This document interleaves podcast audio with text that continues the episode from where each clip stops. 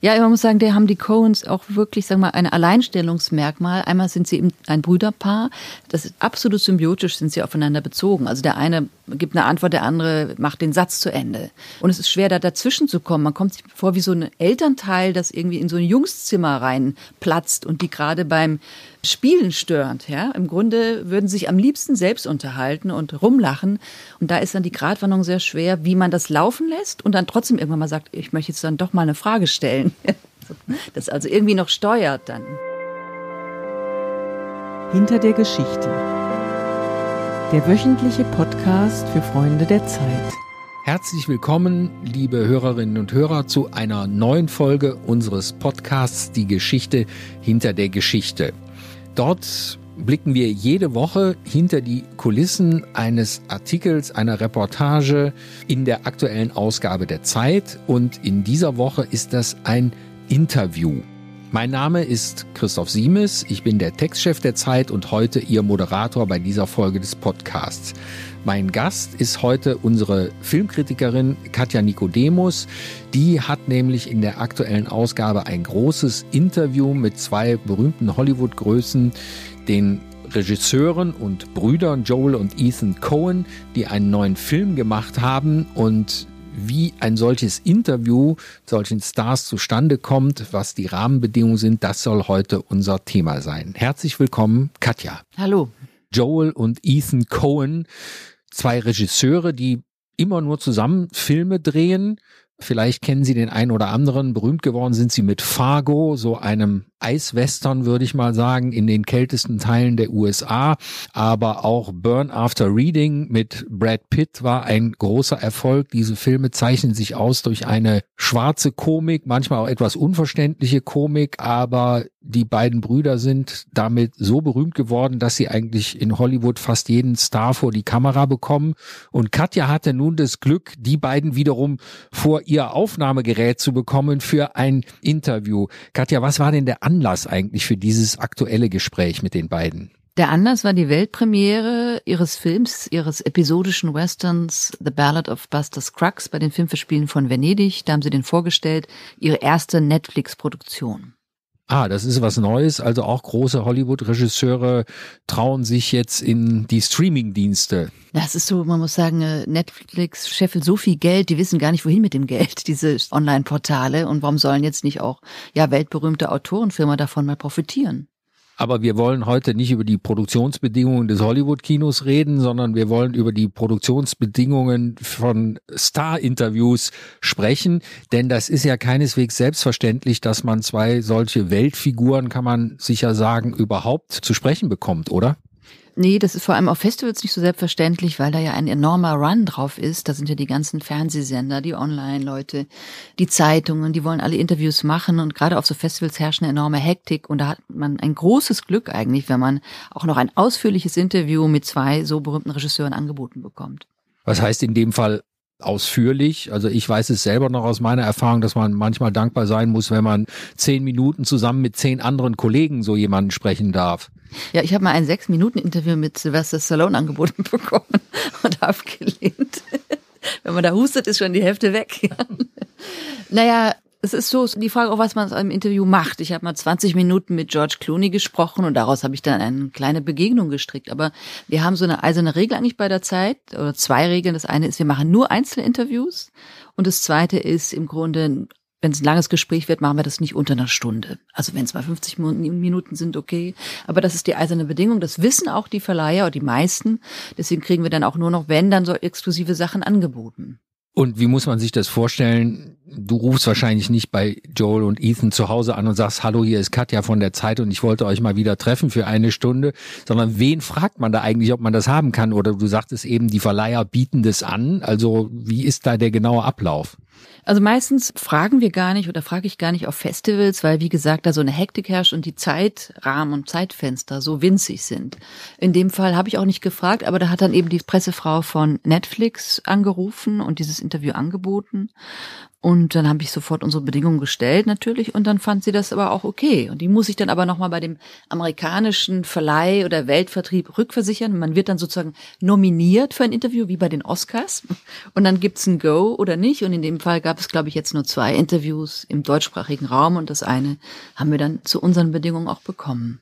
Und wer gibt letztlich das Go? Wahrscheinlich nicht die Befragten selber, oder? Nein, ich glaube überhaupt nicht. Die, die gucken einfach, was ihnen vorgesetzt wird. Das sind dann manchmal, gibt's ja noch die berühmten Publicists, also die persönlichen Agenten von Schauspielern oder Regisseuren, die dann auch nochmal bitten, dass man zum Beispiel mal eine Aufmachung von der Zeit schickt. Da muss man dann ein PDF schicken des letzten großen Interviews, wie war das aufgemacht? Haben wir schon sozusagen irgendwie Star Credibility, dann schickt man eben vier oder fünf Interviews, aber das wird schon so richtig gescannt und geprüft, bis man da durchkommt. Und wie war das jetzt in dem Fall? Wussten die dann schon, wer da kommt? Oder ist es für die so ein bisschen wie die Dame, die aus der Torte springt, wenn du da reinkommst? Ja, das sind schon natürlich sehr gebildete Leute, die Cones, und die, die kennen auch die Zeit. Also die wissen sozusagen, dass es eine gewisse Seriosität gibt, aber letztlich sind die aber auch so demokratisch, dass sie, glaube ich, jetzt auch keinen Unterschied machen würden, ob da jetzt ein Online-Journalist kommt oder jemand von der Zeit. Aber sie wissen dann schon oder werden auch manchmal auch noch gebrieft, wenn sie es nicht wissen sollten. Und gibt es für dich Rahmenbedingungen eines solchen Interviews? Darfst du bestimmte Fragen gar nicht erst stellen? Gibt man dir vorher so einen Zettel mit Verhaltensmaßregeln auf den Weg? All das haben wir ja, glaube ich, auch schon erlebt, oder?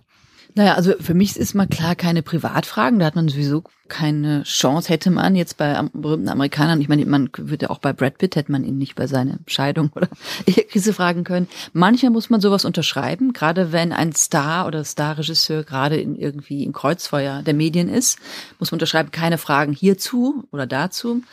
Aber im Prinzip gibt es eigentlich nicht so ein No-Go-Area, Manchmal piekst man aber auch extra dann in so Gefilden rum, wo man weiß, es den Leuten vielleicht nicht so recht, weil es nicht so erfolgreiche Filme waren oder wo sie komische Kompromisse eingegangen sind. Aber dann stellt man diese Fragen dann lieber am Ende, wenn es dann nicht so schlimm ist, rausgeworfen zu werden.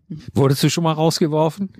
Na, so rauskomplimentiert, vielleicht eben bei Leonardo DiCaprio, der hat ja mal einen Film gemacht, Don's Plum, und da gefiel ihm später das Image nicht, was er in dem Film abgegeben hat. Er hat so einen Typen gespielt, der böse über seine Freundin redet und irgendwie ich glaube, irgendwie auch Zucchinis für den Sex benutzt. Jedenfalls hat das mit dem späteren Star-Image nicht mehr zusammengepasst.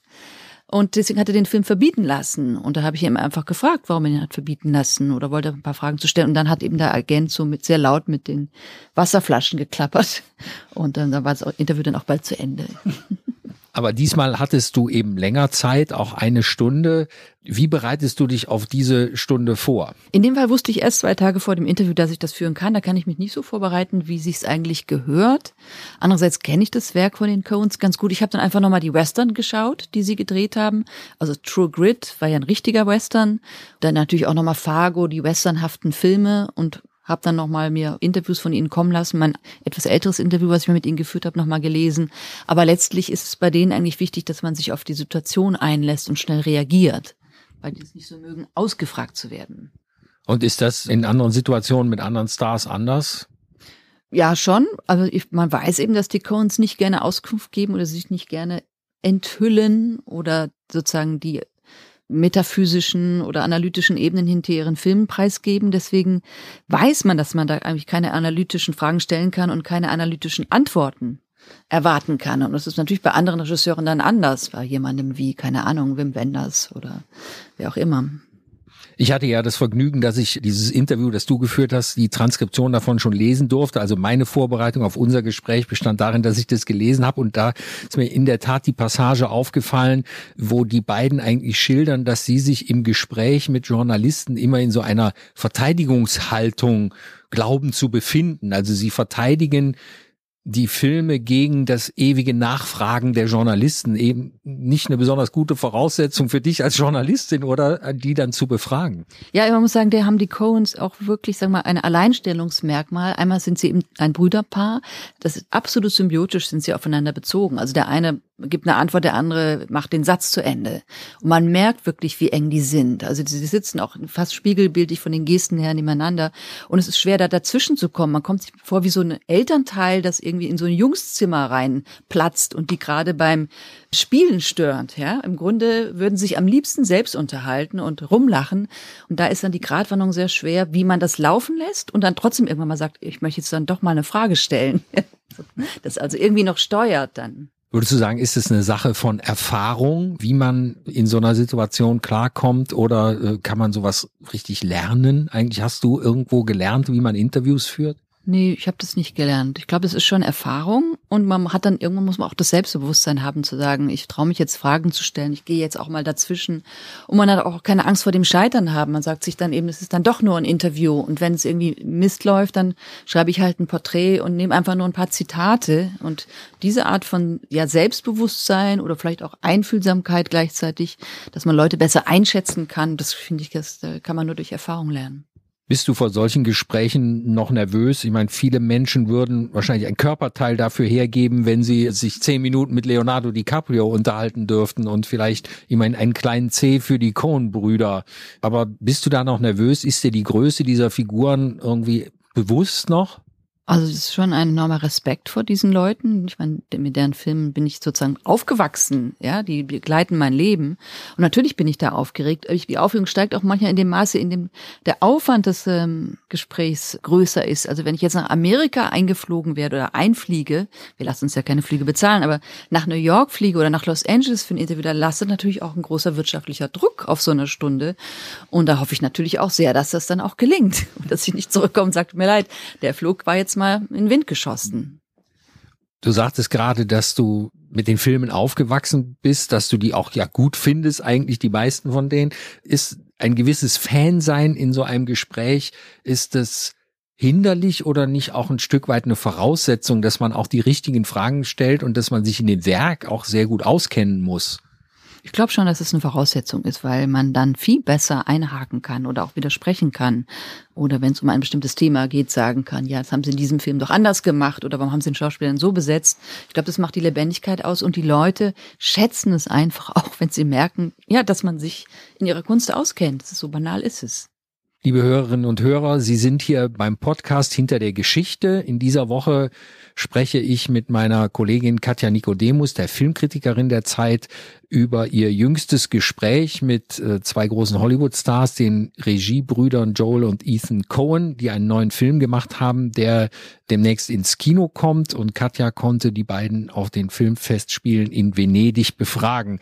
Katja, es gab vor Jahren mal den Fall unseres Schweizer Kollegen Tom Kummer, der aus der Schwierigkeit, solche Hollywood-Star-Interviews zu führen, eine perfide Kunst gemacht hat, indem er diese Interviews nämlich einfach erfunden hat. Er hat sich nicht die Mühe gemacht, die Filme nochmal anzugucken, sondern hat einfach kluge Antworten erfunden und äh, ist zwar am Ende aufgeflogen, aber das Publikum hat eigentlich die gefälschten Interviews mit großem Vergnügen gelesen, weil sie meistens klüger waren als die echten Interviews. Hat der Fall für dich und deine Arbeit etwas bedeutet eigentlich? Nee, eigentlich überhaupt nichts. Ich habe zwar die Chutzpe irgendwie bewundert, mit der er das gemacht hat, aber letztlich ist es doch auch ein bisschen langweilig, weil man will doch auch was erfahren. Man will doch auch was aus einer Begegnung destillieren oder will dann doch irgendwie, ob es gelingt oder nicht, ist eine andere Frage, dann doch die Frage stellen, die sie vielleicht noch nicht gehört haben. Das hat doch auch so einen sportlichen Ehrgeiz. Ja? Und woran merkst du selber in dem Gespräch, ob das gelingt oder nicht? Ist dir das immer schon nach wenigen Minuten klar? Eigentlich schon, ja. Mhm. Es hängt auch oft vom Einstieg ab, aber so nach zehn Minuten hat man meistens so ein Gespür doch eigentlich dann schon. Und was war dein größtes Desaster? Würdest du das unseren Hörerinnen und Hörern verraten? Ja, das war ein Desaster kommunikativer Art. Da habe ich mit dem berühmten taiwanesischen Regisseur Hu Shaoshen gesprochen und der französische Übersetzer also ja, das war eine taiwanesisch-französische Übersetzung. Ich habe meine Fragen auf Französisch gestellt. Der, der, Übersetzer hat mich eigentlich nicht verstanden. Nur ein Beispiel, ich habe irgendwie von äh, Gebrüdern Lumière gesprochen. Das hat er eben als Licht übersetzt. Also es war eine einzige Fehlkommunikation. Und im Grunde, ich glaube, wir haben nur aneinander vorbeigeredet. Ich habe das Interview dann auch weggeworfen, ja. Das erinnert ein bisschen an den Film Lost in Translation. Da warst du offenbar zwischen allen Stühlen der Sprachen äh, verloren gegangen. Ja, ganz schlimm sind natürlich auch technische Desaster. Also ich habe zum Beispiel einmal ein Interview mit Peter Weir geführt, der Picknick am Valentinstag, auch ein berühmter Regisseur. Und am Schluss habe ich dann festgestellt, dass eben das Mikrofonkabel im Hotel eben nicht in meinem Gerät endete, sondern irgendwo auf dem Teppich.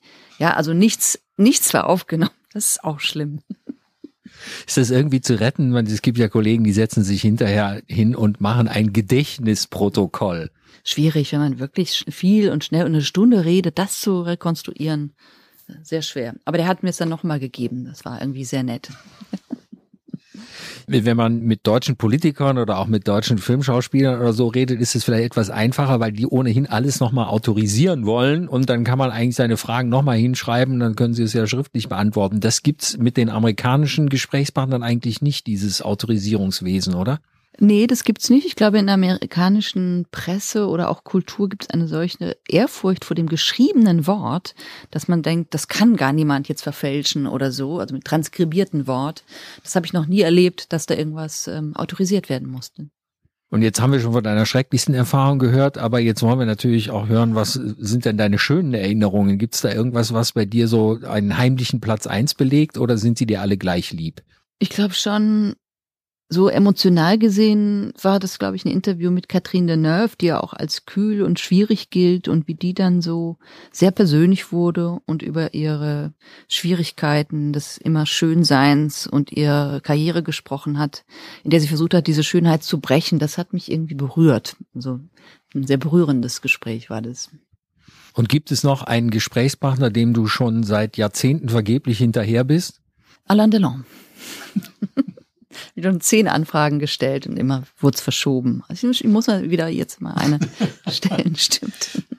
Ja, liebe Hörerinnen und Hörer, dann lassen wir Katja Nikodemus jetzt in Frieden. Sie kann jetzt ihre Arbeit weitermachen und eine neue Interviewanfrage bei Alain Delon stellen. Aber vorher muss sie uns noch einmal kurz verraten, ob denn der neue Film der Coens in ihren Augen gelungen ist oder nicht. Ja, mir hat er sehr gefallen, weil der hat so einen hintergründigen Sarkasmus. Du hast ja schon erwähnt, dass sie eben für ihren schwarzen Humor bekannt geworden sind und dass man jetzt mal sieht, in sechs Episoden, das ist ja ein Episodenwestern, wie sie diesen Humor da durchdeklinieren und immer andere Tonlagen finden. Das finde ich schon sehr, sehr, sehr beeindruckend. Ja, ich kann Ihnen jedenfalls raten, liebe Hörerinnen und Hörer, dass Sie in jedem Fall, bevor Sie ins Kino gehen, dieses Interview lesen sollten, was jetzt in der neuen Ausgabe der Zeit erscheint. Denn dort erfahren Sie etwas über die Struktur des Films und ein bisschen eben doch darüber, was sich die Coens auch dabei gedacht haben. Das hat Ihnen Katja am Ende nämlich doch irgendwie aus der Nase gezogen. Und man wird in jedem Fall durch die Lektüre des Interviews viel klüger und versteht dann, glaube ich, auch diesen Film viel besser. Das war die aktuelle Folge vom Podcast Die Geschichte hinter der Geschichte. Sie können alle Folgen dieses Podcasts unter der Webadresse www.freunde.zeit.de noch einmal anhören und dort können Sie den Podcast natürlich auch abonnieren. Mein Name ist Christoph Siemes, ich war Ihr Moderator heute und freue mich, wenn Sie auch in der nächsten Woche wieder reinhören und wissen wollen, wie es hinter den Geschichten in der aktuellen Ausgabe der Zeit so zugeht.